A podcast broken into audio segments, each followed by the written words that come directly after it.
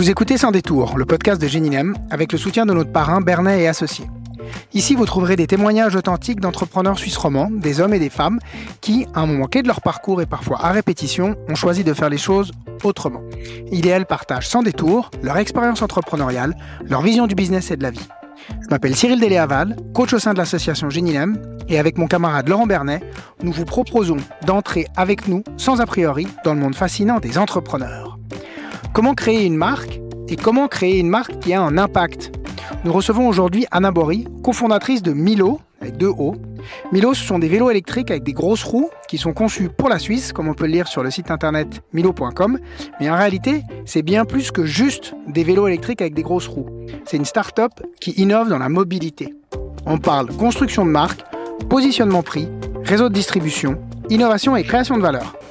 Alors bonjour Anna, bienvenue dans ce podcast. Est-ce que tu peux nous dire qui tu es? Alors bonjour Cyril, mon nom est Anna Bory, je suis euh, tout ce qu'on peut dire de plus suisse, euh, originellement vaudoise, genevoise, grisonne, tessinoise, euh, grandie dans le canton de Vaud et euh, je suis la fondatrice de Milo, euh, les vélos électriques. Et je suis voilà revenue dans, dans notre pays pour essayer de, de, de oui, d'aider un peu à bouger la, la, mobilité. Entre Lausanne et Milo, dis-nous un petit peu ton parcours professionnel euh, pour être arrivé là. J'ai fait mes études à HEC Lausanne et puis ensuite, donc j'étais aussi pleine de, de comment dire, de rêves à cette époque. Euh, et bon, peut-être encore toujours aujourd'hui, mais différemment. Euh, et j'ai assez vite réalisé que bien que j'adore notre beau pays, il se passait pas forcément grand-chose. Pour euh, on est en quelle année là? Début des années 2000. Et euh, à l'époque, parce qu'aujourd'hui ça a bien changé, euh, le truc à faire c'était de partir à New York. C'était vraiment, je vois toute une génération de, de mes amis, on est tous partis là-bas. Et donc je me dis bon bah comment est-ce que je vais aller aux États-Unis? C'était hyper difficile, impossible d'avoir un visa, etc. Donc euh, je réalise que c'est plus facile si on fait des études. Alors je m'inscris dans un master. J'avais étudié à HEC Lausanne euh, informatique de gestion. On, on, on, dirait pas, mais donc j'étais une codeuse, j'étais la seule fille dans, dans ma classe. Mais je trouvais quand même que le marketing c'était un peu plus cool. Et donc je dis ok, je vais m'inscrire dans un master en marketing. J'applique, je fais les milliers de tests que je rate plein de fois, mais que je finis par réussir. Et je m'envole pour euh, les États-Unis et je finis du coup par y rester quatre ans. Je fais mon master et je trouve ensuite un travail, j'ai mon visa, etc. Ensuite arrive la crise de 2008, 2007-2008, que je vis du coup en, en plein fouet, c'est-à-dire que l'euphorie d'avant la crise et la crise, de voir euh, tous mes amis qui perdent leur travail et aux États-Unis on est payé toutes les deux semaines, ce qui fait qu'on est aussi virable toutes les deux semaines. Et donc euh, tous les vendredis, euh, tous les deux vendredis, de, dans le mois, on se cachait sous sa table pour essayer, enfin comme si ça avait un impact, mais on essayait d'éviter la, RH qui venait vous taper sur l'épaule en disant que c'était fini pour vous. Donc j'ai eu de la chance, j'ai pas perdu mon emploi à ce moment-là, mais on m'a proposé de transférer à Singapour avec la boîte de publicité avec qui j'étais à l'époque. Et donc j'ai sauté sur l'opportunité parce que je, je, voyais bien que c'était bah, que tous mes rêves, tout ce qui m'avait amené aux États-Unis était allait, en tout cas allait disparaître pendant plusieurs années. Et donc j'ai voilà j'ai pris mon sac et je suis partie à Singapour qui à l'époque l'Asie c'était quand même plus protégé que, que l'Europe et les États-Unis sur cette crise. Et je suis, j'ai fini par y rester huit ans. Euh, de l'agence euh, dans laquelle j'étais, un de mes clients était Audi, les voitures. Donc il faut savoir que je suis une passionnée de, de vitesse. Donc euh, voiture, j'ai fait de la conduite surtout sur glace, sur dans le désert, sur circuit. Euh, j'ai eu mon permis moto, je faisais de la compétition de ski. Donc c'était un monde que, que j'aimais assez naturellement. Et donc un jour ils m'ont proposé que c'était un de mes clients de venir travailler pour eux à Singapour. Donc j'ai dit ok trop bien. Euh, c'est un rêve, j'ai sauté et du coup après j'ai gravé les échelons en marketing jusqu'à devenir directrice marketing. Euh, J'y suis restée huit ans. Euh, ce qui est chouette, c'est que c'est un peu comme la Suisse, c'est-à-dire que c'est vraiment un endroit géographiquement qui rayonne sur toute l'Asie du Sud-Est. Donc c'était très intéressant. Mais au bout d'un moment, j'étais là, ok, quelle est la prochaine étape? Et Audi vient me proposer de déménager en Chine. Alors normalement, euh, les gens font les choses à l'envers, c'est-à-dire qu'on commence par ce qu'il y a de plus dur, puis on finit par ce qu'il y a de plus facile. Moi, j'aime bien faire les choses dans l'autre sens. Donc, j'ai commencé par ce qu'il y a de plus facile, et puis pour aller ensuite en Chine. Je suis passé du plus petit pays officiellement au monde, en tout cas dans le monde d'Audi, au plus grand d'une équipe de 5 personnes à une équipe de 150 personnes. Donc voilà, et on nous a, euh, si vous voulez, les, la maison mère de Audi en Chine est basée à Changchun, qui est entre la Corée du Nord et la Russie, où il fait moins 40 l'hiver, pour vous donner une idée. Tout le monde parle chinois, donc j'avais une interprète qui me traduisait tout, parce que l'anglais c'est impossible. Vous allez au Starbucks, vous, commencez, vous commandez un americano, ils vous regardent avec des yeux ronds. C'est le niveau. Donc c'était le choc culturel total. Heureusement que ça faisait déjà huit ans que j'étais en Asie, que je comprenais déjà certains codes et qui m'ont permis de, de survivre. Euh, et ça a été deux ans absolument fantastiques. parce que le, la Chine, je pense que ça, ça déconstruit tout ce que vous avez appris et ça vous reconstruit une autre logique. Si vous arrivez à faire les deux en même temps, c'est, c'est enfin voilà, garder votre héritage plus euh, arriver à comprendre ce qui se passe là-bas, c'est, c'était euh, extraordinaire. Qu'est-ce qui se passe là-bas? Ah, c'est fou. Alors si on parle, si on parle juste d'innovation, qui m'a un peu amené euh, du coup à, après à lancer Milo, c'est, c'est-à-dire que c'est la manière fondamentalement différente de penser. En Europe, pour lancer une innovation, quand vous voyez quelque chose dans un magasin ou dans un, article de journal, c'est quelque chose qui a été développé pendant des années, qui a eu des licences, il y a eu des tests, il y a eu des homologations, et ensuite on lance. Euh, en, en Chine, en tout cas, c'est l'inverse. C'est-à-dire que vous lancez, il y a 50 000 idées, mais vraiment des trucs fous. Vous dire, mais c'est complètement ridicule, mais ça se lance sans aucune norme, ce qui fait que bon, ils ont du coup l'étiquette de, de pas bonne qualité, parce qu'au fait, c'est pas autant pensé que chez nous. Simplement, au fait, ce qui, il y a les trois quarts qui ratent, mais ce qui réussit, du coup, il le développe. Et du coup, après, il développe des lois aussi autour, etc. Et donc, ça fait qu'il y a une démystification de la créativité et de penser un peu de manière folle. Et quand vous êtes là-bas, c'est c'est c'est c'est du entertainment toutes les semaines. Vous, vous, ouais. Et du coup, alors après ces deux ans en Chine, qu'est-ce qui se passe? Alors ce qui, alors il y a y a plusieurs choses. Il y a bon le fait que c'était euh, c'était pas évident. Hein. J'ai j'ai vraiment appris beaucoup de choses, mais euh, mais la vie était très dure disons les choses comme elles sont. Et là, Audi me propose de rester, euh, de, de, parce que du coup, comme ça faisait longtemps que j'étais en Asie, je m'adaptais bien, etc. Donc ils me disent, ok, euh, tu vas rester, enfin, on te propose de rester encore quatre ans et super promotion et tout. Et, là, j'ai eu une petite crise euh, en réalisant qu'au fait de, de voilà d'avoir un super titre, un super salaire euh, et, tout, ça valait pas d'être heureux. Et j'étais pas malheureuse, mais j'étais pas, j'avais pas, j'étais loin de ma famille, j'étais célibataire, j'avais. Et en fait, on se demande qu'est-ce qu'on veut vraiment un peu dans la vie. Et donc là, j'ai eu un peu cette crise et je me suis dit peut-être qu'il faudrait que je fasse autre chose. Et puis ça correspondait aussi à, j'ai eu un peu une crise de confiance dans l'automobile, qui est pourtant une industrie que j'adore, et au fait ce qui m'a amené à rester dans la mobilité. Hein. Mais euh, mais je voyais bien parce que une voiture ça prend huit ans à développer, donc j'avais tout, encore ce qui sort maintenant, je, je l'ai vu à l'époque. Donc je me suis bien rendu compte que dans un horizon de huit ans, il y allait rien qui allait se passer, qui allait avec les innovations que je voyais, avec, euh, enfin, oui, notre génération, enfin, ce que demandaient les jeunes, etc.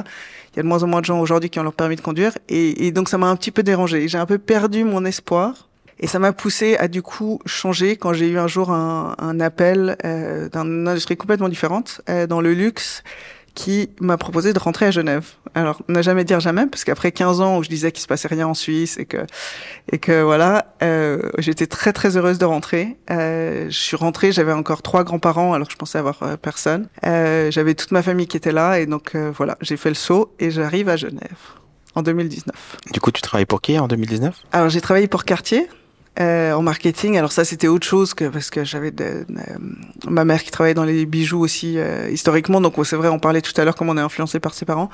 Donc c'est sûr que pour moi, j'étais là, waouh. Alors l'automobile, c'était voilà, c'est le cœur. Et puis ça, c'est quand même euh, génial. Je pourrais faire un peu voilà comme dans le même univers dans lequel j'avais un peu grandi, etc. Donc c'était c'était super. J'ai aussi fait à peu près deux ans. Euh, par contre, je pense qu'il y a deux choses fondamentalement qui m'ont énormément manqué. C'est-à-dire que j'arrivais d'un monde où tout, vous devez parler du futur tout le temps. Dans l'automobile, dans, la technologie, etc. Vous devez faire rêver. C'est comme Tesla qui présente leurs modèles euh, qui vont peut-être jamais sortir, mais c'est pas grave, ils en parlent. On parle de l'intelligence artificielle, de les, les, voitures téléguidées, etc.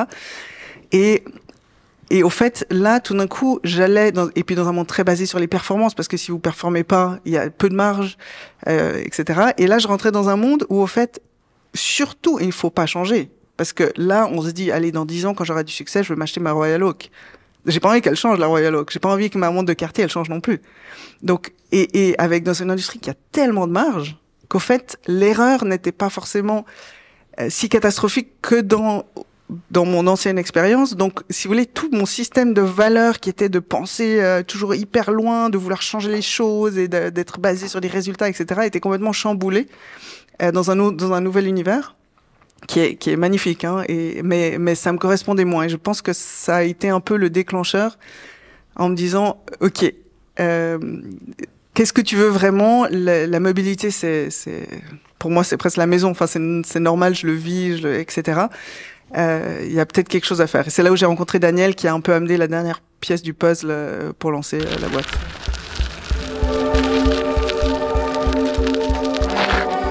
Et la boîte, du coup, c'est quoi? Pour revenir à avant, c'est vraiment ce qu'on aime dire, c'est une, boîte de mobilité. Euh, et ça, j'aime bien faire référence toujours à Nokia ou Kodak, au fait, qui, ont disparu parce qu'ils sont basés sur la photo, enfin la, la, pellicule, si vous voulez, et le téléphone portable, au lieu de penser à la communication et la photographie, qui en soi vont évoluer. Et pour moi, c'était le, le, next step naturel de la voiture, au fait, aux deux roues. C'est au fait, je, je, vends la même chose. Enfin, je, ce que je le fais, je fais la même chose. C'est juste, ça a une forme différente. Et peut-être que dans cinq ans, on fera des drones. Enfin, enfin, on sait pas. Mais euh, c'est vraiment comment est-ce qu'on touche un sujet plus grand et c'est un peu maintenant on a on a aussi si vous voulez quand on a on a lancé on avait des grandes idées avec Daniel de voilà de lancer quelque chose de, de recyclable d'avoir une énergie autonome. Enfin il y avait des grands beaucoup plus des sujets beaucoup plus importants enfin à nos yeux que juste un, véhicule. Et au fait ce qu'on s'est rendu compte c'est que si on n'a pas une marque on ne peut pas innover. Donc vous êtes, vous avez une idée, vous voulez changer quelque chose dans une industrie, vous pouvez pas arriver, vous pouvez pas aller vers une marque de vélo en disant ah mais vous voulez pas faire ça, non, enfin, ou alors au pire, ils prennent l'idée puis ils la copient. Donc au fait, on s'est rendu compte que pour arriver à, à notre vision vraiment d'avoir un impact sur la mobilité en tant que telle, il fallait qu'on lance une marque, qu'on ait un peu de crédibilité, etc., et suffisamment de volume pour ensuite pouvoir lancer des innovations sur nos propres modèles pour éventuellement un jour avoir un impact plus grand. Arrête-moi si je me trompe, mais entre le moment où vous décidez, toi et Daniel, de démarrer l'aventure Milo et le premier vélo Milo qui est en vente, le temps il est relativement court, non? Ça avait commencé en 2018. Après, on a eu le vélo en 2020, puis le Covid est arrivé. Je te dirais, entre 2018 et 2020, ce qui a été essentiel, c'est qu'on pouvait voyager. Donc on a pu faire euh, plein de, de prototypes ah, parce qu'après pendant le Covid ça a été bloqué pendant deux, enfin jusqu'à l'année passée on pouvait pas on pouvait pratiquement pas voyager. Donc euh, on a aussi changé de modèle 50 fois. Hein. On au début on voulait pas, faire que des trottinettes. Heureusement qu'on a fait un vélo. Euh, oui et puis notre business model. On, ça... Donc là là, là as utilisé toute ton expérience en Chine pour être côté hyper agile, essayer, voir que ça fonctionnait pas, changer, modifier, etc. Mais au final on est d'accord par rapport au cycle de la voiture, on est sur un cycle beaucoup plus court. Ah, c'est clair, c'est clair. Mais ça, honnêtement, alors, il y a, deux choses. Il y a nous aujourd'hui qui avons cette manière de fonctionner qui a un certain impact et qui est lié à notre réseau de, de, de fonctionner, en fait, de production et de distribution. Mais l'industrie traditionnelle du vélo, ça leur prend 3-4 ans. Hein de, entre le moment où il prépare un vélo et le moment où il arrive, ça prend une tonne de temps. Et comment tu expliques la, la, différence de Milo par rapport au reste du marché? Pourquoi vous arrivez à faire plus vite? Alors, je dirais le numéro un, et ça, c'est la, la, vraie question, parce que maintenant, on commence, peut-être juste pour montrer, on commence à, à, à engager des gens de l'industrie, et, et c'est marrant de, de, de, en les amenant dans notre monde, ils disent ah maintenant je comprends. Donc pour pour répondre à, ta question, Laurent, c'est c'est au fait c'est fondamental par rapport à la structure de comment notre industrie est, est construite. C'est-à-dire qu'aujourd'hui il y a des usines de pièces détachées tels que Bosch, Shimano, etc., qui sont de manière intéressante très connus. Parce que, si, si vous voulez, ou, peut-être même si je peux faire un, un step euh, encore avant, c'est-à-dire que le vélo, historiquement, maintenant, enfin, tel que nous on l'a vécu, c'est un vélo de loisir. Donc, au fait, ceux qui faisaient vraiment du vélo musculaire, comme euh, Cyril par exemple, euh, c'était c'est des passionnés et du coup ils le font pour faire de l'exercice. Ils sont très déterminés sur ce qu'ils veulent, sur leur performance, etc., etc. Le monde du vélo électrique, c'est pas du tout. Euh, il y a tout le monde qui rentre dedans. Mais donc, donc historiquement, en fait, même les gens assemblaient leur propre vélo. Donc, il y a une multitude de marques qui finalement faisait peut-être un cadre et qui pouvait avoir des pièces euh, à différents prix, etc. Mais donc dans ce contexte, si vous voulez, les, ce, ce qui était hyper intéressant, c'est qu'aujourd'hui, les vélos sont très connus pour leurs pièces détachées. Donc les gens disent ah c'est un vélo Bosch? Non, c'est un vélo Milo. Enfin, est-ce que vous demande le, la marque de votre moteur de voiture? Non, vous dites c'est Mercedes. Donc, donc en fait, voilà ça, si vous voulez, avec des, et c'est principalement dû au fait que l'innovation n'est pas venue de l'industrie du vélo. Si vous regardez vraiment, c'est venu toujours des pièces détachées. Donc, on a ce contexte. Ensuite, on a des marques qui, finalement assemblent, mais qui n'étaient pas très fortes. C'est pour ça que quand on demande aux gens, il y a quelques marques qui sont connues si vous faites du vélo. Mais et maintenant, ça devient plus connu parce que les gens se mettent au vélo électrique, donc il y a beaucoup plus d'associations par rapport au monde de l'automobile. Mais sinon, franchement, vous demandez à quelqu'un dans la rue une marque de vélo, les gens ils, ils, savent à peine dire, dire ce que c'est. Donc, des marques pas tellement puissantes et ensuite un réseau de distribution qui était surtout basé par des petits revendeurs euh, qui étaient très puissants parce que eux, au fait, avaient le contact avec la clientèle. Et pour vous donner une idée, encore récemment, je parlais à, à, à des revendeurs qui disaient que les marques de vélos faisaient exprès de casser, si vous voulez, de d'encourager de, de, des petits revendeurs malgré les grandes chaînes comme Cyclissimo, etc. Parce qu'au fait, quand une marque dealait avec un, revendeur qui avait une grande chaîne, il, perdait de la marge. Donc il préférait vendre à multitude sans petits revendeurs parce qu'il gardait plus de marge que de vendre à une grande chaîne. Donc l'industrie était complètement, si vous voulez, polarisée avec des, des, des fabricants de, de, pièces détachées et des revendeurs. Et après, ce qui s'est passé avec ces deux grandes forces, c'est-à-dire que c'est l'industrie s'est développée. Les revendeurs ont dit, OK, nous, on a la vente. Donc, pour vendre j'ai envie, parce qu'après vous êtes responsable du service, hein, le, le, vélo, vous vivez avec, on, on parlait tout à l'heure, c'est entre deux ans et dix ans. Donc le client, si vous lui vendez quelque chose qui va pas, il est à votre porte. Donc les revendeurs qui avaient cette responsabilité ont commencé à dire aux producteurs de pièces détachées, ok, tu me fais euh, un moteur qui fait ça, tu me fais des freins qui, sont comme ça, etc., etc. Donc au fait, ils ont complètement bypassé les marques parce que les revendeurs ont commencé à dire, ben moi, je vais vendre qu'un vélo s'il a telle pièce et telle pièce et telle pièce. Donc, si vous voulez, il y a eu un espèce de boycott. Donc la marque, votre pauvre marque, vous étiez voilà, un vélo Bosch, un vélo Shimano, etc. Parce qu'en fait, vous aviez pas votre mot à dire euh, dedans, avec des marges assez euh, réduites. Donc ça, ça explique vraiment, voilà, comment l'industrie s'est développée. Et pour l'innovation, vous êtes complètement dépendant du coup de ces grosses marques. Et aujourd'hui, quand nous on a commencé, pour vous donner une idée, bien sûr, on voulait travailler avec Bosch parce que c'est, euh, tout le monde adore ça et on parle que de ça en Europe. Mais ils nous ont dit, bah, vous êtes tellement petit, on va vous donner tel modèle, qui au fait est terrible parce que ce modèle, il n'est pas du tout intéressant par rapport à tout ce qui se vend sur le marché. Donc au fait, on n'avait aucune chance. Donc on a dû, pour innover, c'est mon point par rapport à, mes collègues qui arrivent de l'industrie, pour innover, on a dû aller chercher de l'innovation qui sont en dehors des, des, sentiers battus ou des sentiers normaux, si vous voulez, en prenant le risque, parce que vous êtes responsable maintenant pendant des années vis-à-vis de vos clients et de la qualité et de la garantie, etc. Et de faire des choses complètement différentes. Et, et c'est une des raisons pourquoi on a pu se lancer rapidement, c'est parce qu'on a notre propre réseau, propre réseau de distribution. Si on, on était dépendant des revendeurs, on n'aurait aucune chance. Et en plus, ils nous boycotteraient. Donc aujourd'hui, 100% des vélos Milo sont vendus par Milo. Je dirais 95%, oui la première année, on s'est quand même, on a quand même dit ah on va essayer de trouver des revendeurs parce que ça, correspondait bien. C'était juste l'après Covid, parce qu'après on a lancé pendant le Covid, puis tout s'est frisé, enfin tous les magasins fermés, il se passait plus rien, etc. Donc ça c'était c'était difficile. Puis ça a réouvert et puis là il y a eu tout d'un coup une floraison de plein de petits revendeurs parce que ça devenait à la mode. Autant tout le monde a surproduit que voilà. Et donc ça des petits revendeurs qui nous ont pris, qui entre temps ont tous fermé. Euh, donc on est passé, puis après on a aussi rendu compte, ce qui est, ce qui est très difficile, c'est que les revendeurs, si vous voulez, les mécaniciens, il y a eu une telle explosion que, que de, de points de vente qu'il y a eu pas assez de mécaniciens. Il y a 10 CFC gradués par année en Romandie, par année. Enfin, il y a 50 magasins de vélo à Genève, donc il y a un, vrai problème de, talent et de pénurie. Donc, si vous voulez, vous, il y a quelqu'un qui s'improvise revendeur de vélo, il engage quelqu'un qui s'improvise mécanicien, puis votre vélo, il a un problème de base, le gars, il est incapable de le, réparer, ben votre marque, elle est fichue. Parce que, parce que personne va se dire, ah, c'est le mécanicien qui a un problème. Non, c'est le vélo.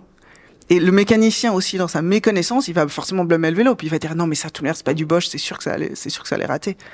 Donc, au fait, on, on s'est rendu compte assez vite. On a grandi, puis on a dit, ouh là là là là, on va, on va manger complètement on rapatrie ou alors on garde des, des, partenaires qui ont une vraie connaissance mécanique, qui sont capables d'aller au-delà de telle et telle technologie. Euh, et pour contrôler l'expérience client, et c'est vraiment ce qu'on a fait là aujourd'hui, parce qu'on a maintenant nos produits, on a plus de, de 1000 vélos, et puis on a surtout des produits qui sont hors garantie, qui pour nous étaient, euh, étaient le grand. Enfin, quand vous vendez un vélo, vous, enfin, vous dites, vous voyez le client partir, vous l'êtes, ok, là j'ai deux ans à attendre pour savoir si je vais devoir dépenser le même prix que je lui ai vendu en étant sûr que ça soit la, enfin, par rapport à la qualité du vélo. Et donc là, euh, nos vélos tiennent, la qualité est bonne, on a des bonnes revues, mais vous savez pas vraiment. Enfin, vous, vous espérez, vous faites toutes les bonnes, les décisions que vous espérez sont être les bonnes en fait au moment T. Là, tu as, tu as évoqué le, les, revendeurs qui fermaient les uns après les autres. Peut-être c'est l'occasion, peut-être que tu nous parles un petit peu, nous expliquer pourquoi le marché du vélo est en difficulté en ce moment. Alors euh, oui, c'est, euh, bah, déjà, je pense que tout le monde le sait, le, Covid a vraiment euh, changé tout. C'est comme si on était tous en train de jouer une, partie de poker et puis tout d'un coup on vous a pris toutes les cartes et puis on les a redistribuées puis hop, on rejoue. Euh, c'était une industrie qui était très très stable, qui grandissait bien. Euh, euh, comme j'expliquais, c'est-à-dire qu'il y avait vraiment, euh, nous quand on a commencé, on a placé des commandes, on mettait 20% de, de dépôt euh, pour, pour, ouais, pour payer. Bah, quand vous avez quand même un, un, produit qui coûte plus que 1000 francs comme cost of goods sold. Si vous en commandez, enfin 1000, c'est un million. Euh, enfin, euh, ça, ça chiffre très vite en termes de combien d'argent vous devez tout d'un coup sortir. Donc, on a on a réussi à placer des petites commandes avec un 20%. On pouvait arriver à les prévendre. Donc, on, on recevait l'argent du client et ensuite on payait. Puis ensuite, on, comme on recevait plus, on arrivait à placer les commandes d'après. Donc ça, c'est comme ça que ça fonctionnait. Euh, et puis on a eu la chance nous de vendre en direct, donc on recevait l'argent tout de suite. Les marques traditionnelles, il y avait des revendeurs qui avaient des crédits jusqu'à 18 mois. Donc euh, c'était vraiment une industrie qui vivait complètement à crédit euh, du début à la fin. ensuite est arrivé le Covid, donc tout le monde a commencé à, bah, tous les stocks ont été vendus. Euh, des, des, placer des commandes énormes. Euh, donc aussi, les revendeurs ont empoché, ont pas forcément payé les marques, mais du coup ont placé plein de commandes. Euh, les commandes ont commencé à arriver, mais il faut bien savoir que les usines étaient fermées. Donc pendant 18 euh, mois, on a fonctionné quand même à, à, moyen régime. Donc il faut aussi dire que pour, pour nous, les, deux années, je dirais, les, quoi, 2020, même jusqu'à début de l'année passée, donc 2020-2022, c'est des années où il n'y s'est rien passé en termes d'innovation. Ils ont juste rétroproduit toutes les commandes qui ont été passées en 2020, 2021. Et donc, si vous voulez, tout le monde a surcommandé, sachant qu'on on était, enfin pas nous, mais, mais les revendeurs étaient livrés à 50% du volume qu'ils avaient commandé. Donc tout d'un coup, tout le monde a été livré après coup. Donc ils ont et ils ont surcommandé, donc ils ont reçu une sur surcommande sur euh, ouais de, de surproduction de ce qu'ils avaient besoin en fait. Ils les ont reçus trop tard. Encore cette année, je, je parle du mois passé, on discutait avec un de nos partenaires qui nous disait qu'ils ont reçu maintenant les modèles 2022 donc maintenant, fin de saison, donc c'est complètement ridicule, et qu'ils annulent toutes les commandes de 2023. Donc il y a même une année qui n'existe plus. Donc, euh, donc oui, il y a, y a, si vous voulez, mais ce qui est, ce qui est paradoxal, c'est que c'est un problème de l'offre, c'est pas un problème de la demande. C'est-à-dire que oui, le Covid est passé, mais si vous regardez les chiffres de 2023, ils sont quand même supérieurs à 2019. Donc si on lisse, si on enlève le pic, ça, ça monte. Et puis on voit les infrastructures sont en train de changer, les mentalités sont en train de changer. Mais c'est vraiment une crise de l'offre. Et dans tout ça, Milo, comment ils s'en sortent? Alors on, on, rame évidemment, mais euh, et puis c'est dur parce que encore samedi passé. Euh, j'ai euh, quelqu'un dans mon équipe qui vient qui vient me dire, elle me dit oui, le, la personne elle veut euh, elle veut 20% de discount, sinon elle achète pas. Ou sinon, elle va chez Cyclab parce qu'eux, ils lui font ou ils vont ailleurs. Alors, vous faites quoi? Bah, Enfin, c'est horrible ça. C'est-à-dire qu'on, nous, comment on s'en sort? On a la chance de pouvoir contrôler notre production et contrôler notre distribution. Sinon, je pense honnêtement, on serait, on serait plus là. Euh, premièrement parce que tous les nos revendeurs auraient fait faillite et puis on serait la dernière de leur priorité. Ils seraient pas en train de nous recommander des modèles pour l'année prochaine. Donc, euh, donc c'est ce qui est en train de se passer. Et hein. vous aurez peut-être pas payé non plus. Et nous exactement. Donc ça, c'est c'est sûr que si vous voulez le pari qu'on a pris au, au, moment où on a commencé, en fait, on avait vu cet écosystème, on a dit ok, ça peut pas fonctionner, il va se passer quelque chose. Et c'est pour ça qu'à la base, nos produits sont, sont différents, mais on avait dit on va produire et vendre de manière différente ce qui pour les raisons comme de qualité comme j'en avais parlé avant mais aussi parce qu'on dit ça, c'est une aberration. Ça ça a pas de sens. Et d'ailleurs on le voit aujourd'hui Specialized ils ont racheté Cyclissimo et les marques sont en train il y aura une, une épuration hein. je pense qu'on va perdre 50% de mon estimation 50% des marques euh, et euh, et puis euh, et les revendeurs vont, aussi les marques vont reprendre en fait ce contrôle parce que ça a pas de sens. Specialized ils ont arrêté de travailler avec Bosch et ils sont en train d'acheter leur magasin donc ils sont en train de pas faire comme nous, parce que on est de loin pas les innovateurs là-dedans. Je veux dire, c'est assez commun dans plein d'industries, mais c'est vraiment la tendance. Et donc, dans, voilà, si on n'avait pas pris ce pari dès le début, je pense que aujourd'hui, c'est sûr qu'on serait pas là. Donc aujourd'hui, cette c'est aussi peut-être une opportunité pour Milo de pouvoir euh, résister et, du coup être une des marques qui va qui va survivre à tout ça. Alors si c'est ce que je dis euh, souvent à mon associé et à l'équipe, je dis il faut qu'on tienne, ça va encore durer euh, au moins 12 mois, donc en 2024 ça sera aussi très dur. ceux qui tiennent, ça sera le jackpot après, parce qu'il y aura une épuration et puis la demande elle, elle reste là. Donc c'est sûr, donc on a de la chance d'être un peu plus agile on est aussi bien soutenu, soyons, soyons honnêtes. Euh, on fait tout pour contrôler nos coûts. Euh, donc on fait vraiment très très attention, on essaie de devenir plus efficace, etc. Mais on est aussi en phase de croissance. Donc en fait, l'opportunité, pour répondre à ta question, c'est il faut construire la marque maintenant. Parce que là, personne, tout le monde est en train de détruire sa marque. Avec euh, liquidation totale, 5, moins 50%, il y a par exemple une catégorie qui va devenir absolument... On est en train de sortir en fait de certaines catégories de produits parce que ça sera plus viable. Et quand vous changez les prix à moins de 50% pendant une durée de, allez, entre un ou deux ans, plus jamais vous allez revenir au niveau de prix que vous payez à, l'époque. C'est fini. Donc il y a des catégories de produits qui n'auront plus jamais la valeur qu'elle avait avant. Et eh ben dans ce cas-là, moi je suis pas rentable en produisant en Suisse.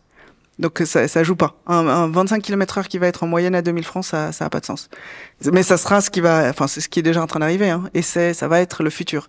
Donc on est, on a dû, comment est-ce qu'on a fait? On a changé. Alors la chance a fait que on, notre spécialité c'est des modèles plutôt high-end où on a beaucoup plus de marge. Donc malgré la perte de marge, on peut survivre. Et surtout, on a décidé de se repositionner dans des segments qui sont beaucoup moins crowded par la, dans la compétition, donc des nouveaux segments qui émergent, euh, qu'on voit où on peut protéger la marque et continuer. Et deuxième point, et continuer à construire. C'est-à-dire que là, on a fait une annonce la semaine passée qu'on allait lancer un vélo en capsule recyclée avec Nespresso. Hier, ça c'est vous êtes les, premiers à savoir, on a signé Marco Adormat comme ambassadeur de, de la marque. Euh, donc on était à Zurich. Euh, donc l'opportunité qu'on voit, c'est de dire, eh ben, nous, ça va, on construit, on continue à grandir, on crée de la valeur au lieu de, détruire, parce que ça va coûter très très cher. Et là, c'est tout ton historique de d'une personne qui a travaillé dans, dans, dans, dans la marque en fait euh, qui ressort. Ouais, alors c'est c'est j'ai été bien traumatisée chez Audi parce que malheureusement et j'adore ça, ça reste ma marque préférée. Hein, mais euh, si vous regardez malheureusement ils font tellement de rabais que vous pour la même valeur, hein, le même prix affiché, une Audi, une Mercedes, une BM, tout le monde ira chez Audi et demandera plus de discount. Et ça, c'est malheureusement mondial. C'est en Chine, on se battait mais comme des fous. Et, euh, et le problème, c'est que quand vous commencez à faire ça, vous dépensez tellement d'argent en marketing pour essayer de changer l'image, pour que les gens soient d'accord, mais c'est fichu. Donc j'en je, ai, ai, souffert. Pendant dix ans, j'ai travaillé pour eux. Je me suis battue pour essayer de remonter l'image. Pour, elle est très bien, selon moi, mais pour eux, il fallait qu'elle soit au même niveau que, Mercedes en termes de prestige, etc. Et j'ai vraiment fait tout ce que j'ai pu et sans succès, euh, vraiment tangible. Et donc j'ai toujours dit à Daniel, euh, mon associé, j'ai dit s'il te plaît, on ne tombe pas là-dedans parce que c'est c'est ingérable après. Donc j'essaye, j'essaye. Hein. Je dis pas que je réussis, mais j'en suis consciente en tout cas.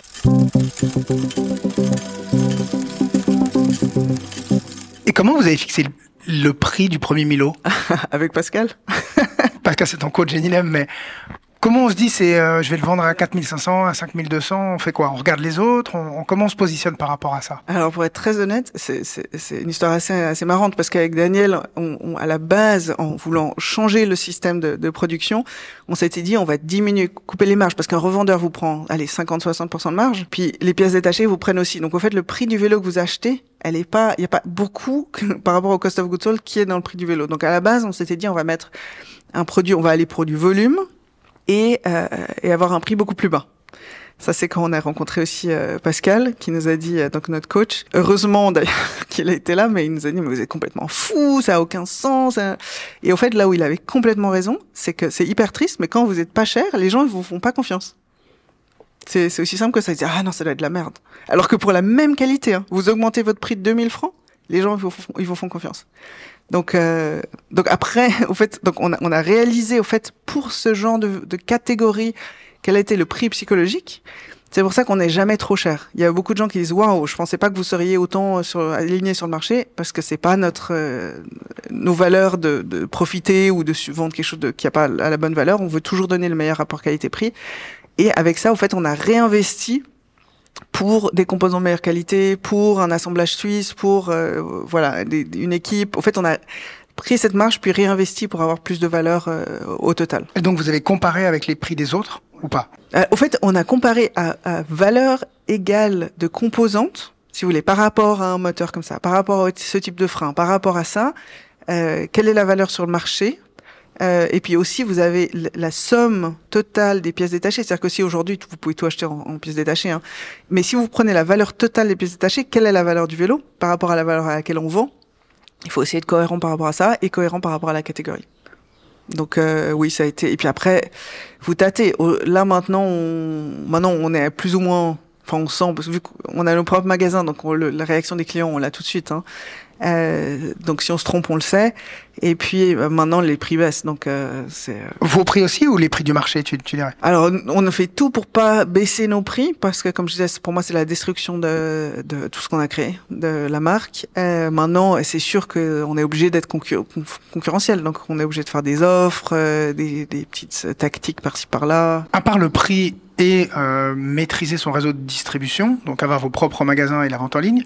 Comment on construit une marque? Alors, de manière intéressante, on a fait le pari d'aller premièrement sur le facteur euh, confiance. C'est-à-dire que, en plus en Suisse, on a vraiment choisi le marché le plus difficile parce que les Suisses, ils vous font confiance quand vous êtes là depuis cinq ans. Avant ça, vous êtes inexistant. C'est vraiment, c'est hyper intéressant.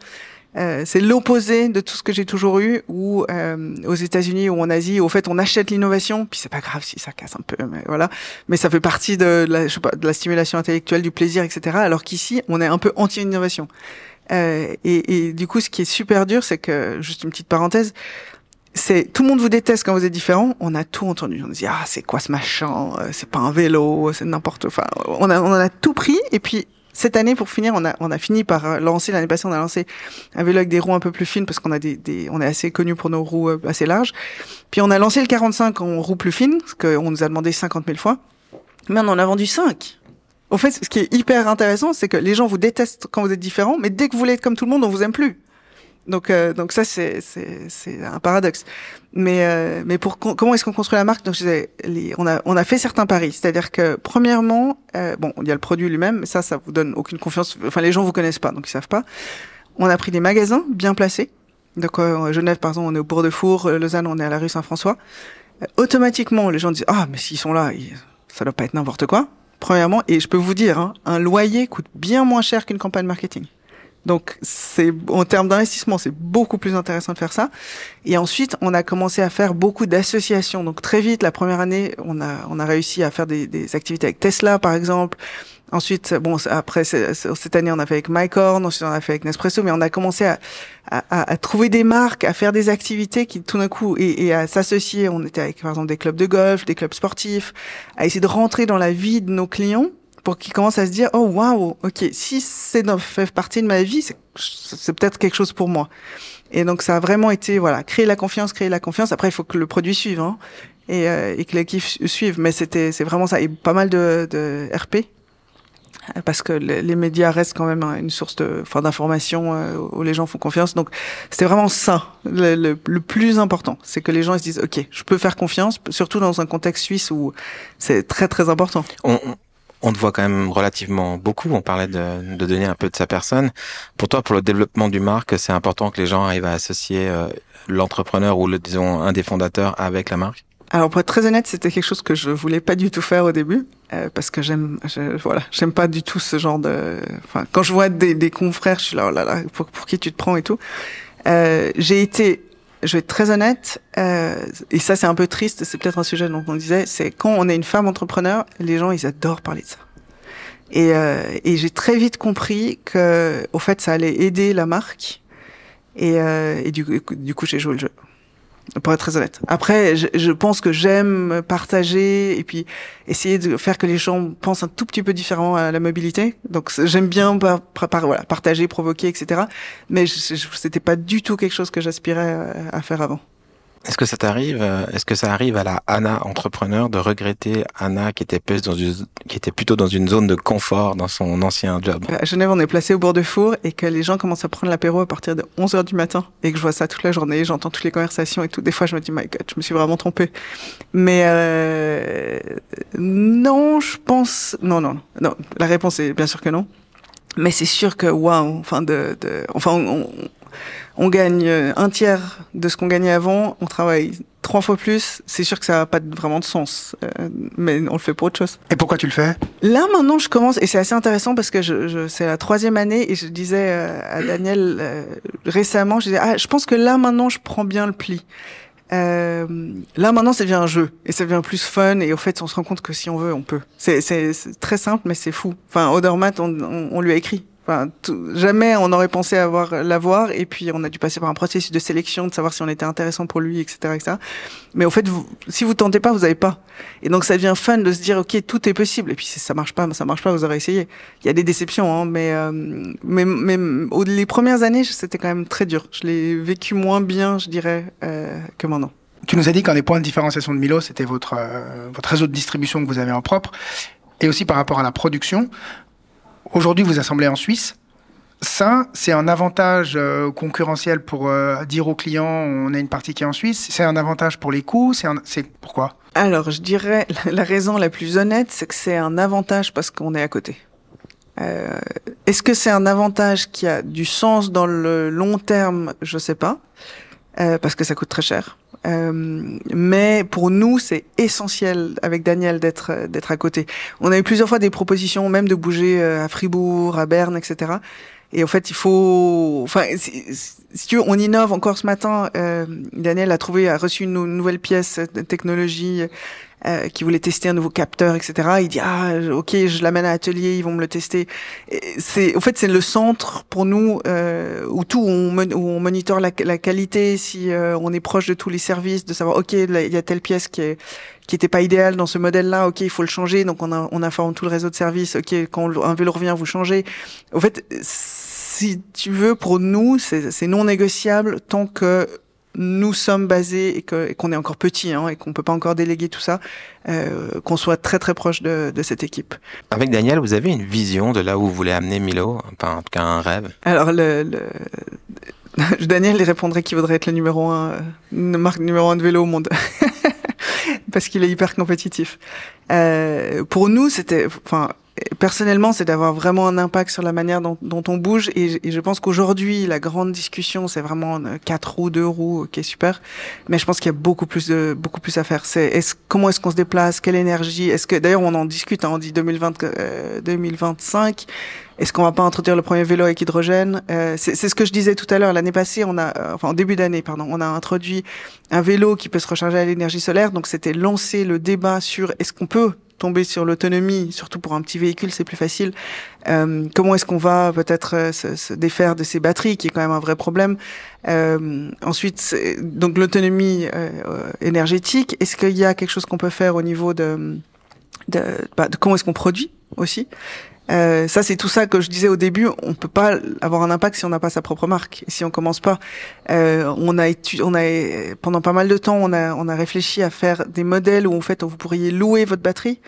Euh, au lieu de la posséder et puis de la maltraiter quelque part et puis au bout de deux ans ben vous dites ok elle a 50% euh, donc elle a été abîmée donc je vais changer je vais en racheter une qu'est-ce que vous faites de cette batterie? Il y, a des problématiques vraiment plus importantes euh, je trouve dans la mobilité qu'on pourra toucher le moment venu, euh, enfin quand on sera prêt, quand on aura une, force d'impact euh, plus grande, je dirais. Euh, mais pour nous, c'est pas une question de véhicule. Et d'ailleurs, on le dit, c'est pour ça que notre entreprise s'appelle DNA Mobile, parce que et Milo, c'est une des branches, parce que pour nous, depuis le début, on a dit, ça sera, il nous faut le hardware pour pouvoir aller plus loin et pour pouvoir, amener la discussion plus loin. Donc, ça sera une des branches d'une holding. Mais ça, c'est un rêve aujourd'hui. Et pour toi, pour avoir cet impact que tu aimerais avoir sur la mobilité, tu penses que vous êtes obligé d'être plus grand en fait? Oui, parce que là, finalement, notre impact, il est. Alors, c'est pour ça que pour le, le point tout à l'heure d'être dans la presse, alors c'est pour ça qu'on j'essaye toujours de, de, de, dire, mais essayez de penser à la mobilité différemment. On fait ces associations pour que les gens commencent à se dire, ah, en fait, c'est peut-être possible. On essaie de rendre des choses, des concepts tangibles, mais on reste très petit si j'aimerais bien que des marques qui ont beaucoup plus de force de frappe euh, fassent le même genre d'innovation, mais non, ils font des innovations parce qu'ils veulent vendre et faire du chiffre d'affaires. Bah, comme il faut bien survivre, hein, c'est pas c'est pas une critique, mais aujourd'hui dans le monde du vélo, il n'y a pas beaucoup de marques qui qui se disent j'aimerais avoir un impact. C'est plus dans l'automobile où ils sont en train de se poser ce genre de questions.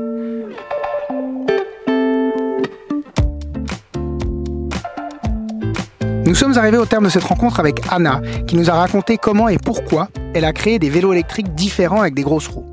Anna nous explique que ces vélos sont en fait une première étape. C'est le moyen pour atteindre son but, qui est d'innover dans la mobilité pour avoir un impact. Et pour réaliser cet objectif ambitieux, la première chose que Anna fait, c'est de créer sa marque et de la faire vivre.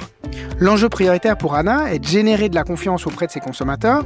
Elle le fait en maîtrisant son propre réseau de distribution, mais également en étant au plus proche de sa production afin d'être ultra réactive et de pouvoir continuer à innover et améliorer ses produits.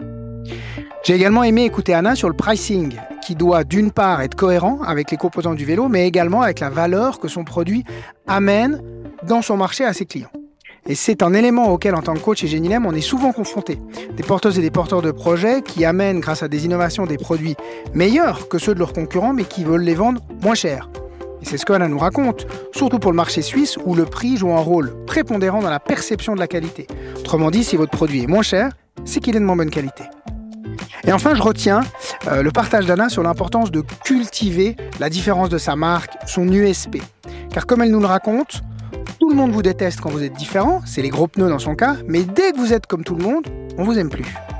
Voilà, et si vous voulez aller plus loin sur l'importance de construire une marque qui va au-delà de ses produits, je vous recommande le livre, que dis-je le livre, la Bible de Simon Sinek, Start with Why, également disponible en français.